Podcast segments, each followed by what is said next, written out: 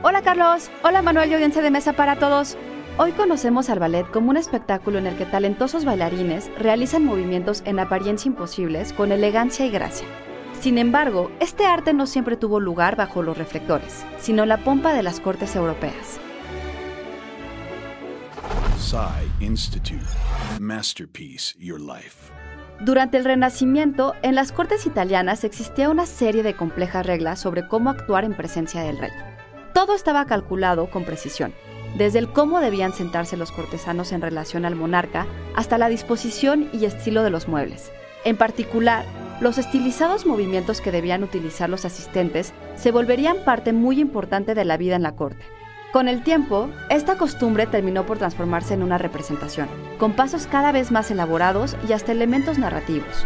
Pero no fue sino hasta el reinado de Luis XIV que el ballet se transformó en el espectáculo que es hoy, cuando el llamado Rey Sol fundó la Royal Academy of Dance, la primera institución que formalizó la enseñanza del ballet. El ballet es un arte en extremo complejo, que necesita de fuerza y gracia en partes iguales, y pensar que evolucionó de reglas de etiqueta de las cortes europeas nos invita a imaginar, ¿qué clase de espectáculos podrán hacer de lo que hoy consideramos rutina? Solo el tiempo podrá decirlo. Texto por Mauricio Bendaño. Yo soy Ana Goyenechea y nos escuchamos en la próxima cápsula SAE.